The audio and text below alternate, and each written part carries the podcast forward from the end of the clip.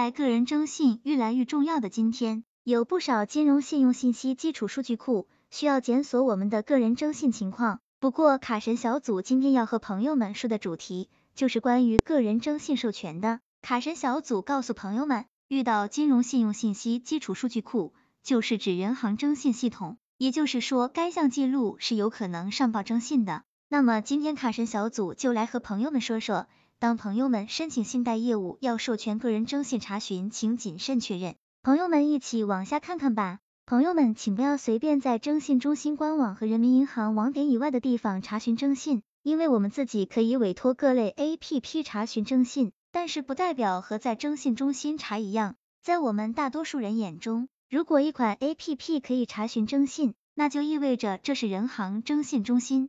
对该家 A P P 的授权认可，我们会像当然认为其安全性以及保密性也和在人行征信中心查征信一样。但实际上呢，在很多提供在线征信查询功能的信用卡管理 A P P、借款 A P P 中，今天卡神小组在这里就不点名了。我们只要输入姓名、身份证等身份信息，点击同意授权，就可轻松查询到自己的征信情况。比在征信中心官网查询还要简单快速，这一点相信在征信中心官网查询过的朋友一定会感到惊讶。毕竟在官网查询是比较繁琐的，这是为什么呢？本质上，除了人行征信外，其他可查询征信的 APP 都只是一个数据接口。为何能查？关键还在用户自己的授权上，也就是在点击查询或者确认按钮时。那些不起眼的授权字样，一旦用户授权，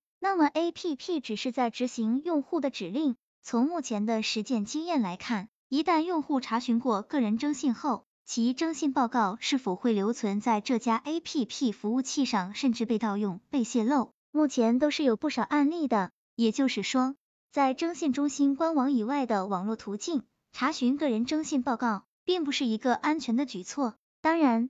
这里并不是说所有提供服务的机构都有可能泄密，但是这些机构的质量层次不齐，却是一个事实。所以卡神小组让朋友们谨慎同意授权，一定要细看需要我们授权征信的地方发生在什么情境下呢？一般而言，借款时查询借款额度是会涉及到征信查询授权的。举个例子，在借呗借钱时，同意授权选项是必选项，如果不勾选。就无法借钱。授权内容为：本人已阅读并同意签署个人消费贷款合同、个人信用报告查询授权书，同意授权查询报送贷款相关信息至金融信用信息基础数据库、人行征信系统及芝麻信用。